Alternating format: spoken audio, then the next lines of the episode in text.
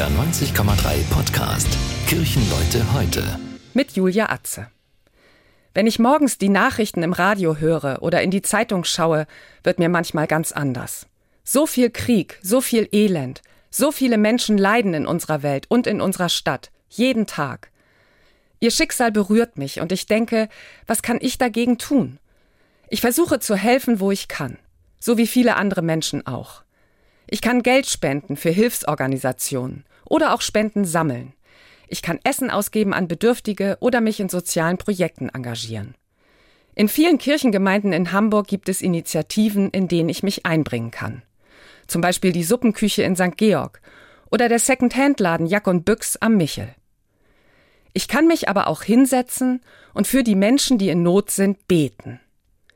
Seid fröhlich in Hoffnung, geduldig in Trübsal, beharrlich im Gebet, schrieb schon der Apostel Paulus den Menschen in Rom vor fast 2000 Jahren. Aber beharrlich beten, ob das was bringt? Ich finde ja. Ich bin überzeugt, dass es gut ist und gut tut, für andere zu beten. Martin Luther hat einmal einem Freund geschrieben, ich habe heute viel zu tun, da muss ich viel beten. Für ihn steht fest, Wer betet, legt nicht die Hände in den Schoß. Im Gegenteil. Wenn ich beim Beten über mein Leben und die Welt mit Gott rede, finde ich Kraft zu handeln. Beten hilft. Und zwar zuallererst mir selbst.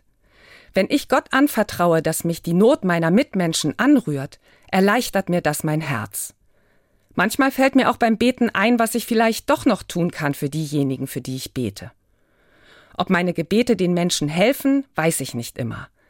Aber ich weiß, dass es mir gut tut, wenn andere für mich beten, wenn sie Anteil nehmen an meinem Leben, an meinem Schicksal. Das stärkt und tröstet mich. Und deshalb bete ich für andere. Jeden Tag. Das war ein Beitrag der evangelischen Kirche. Kirchenleute heute, ein Podcast von NDR 90,3. Wir sind Hamburg. Hamburg, Hamburg.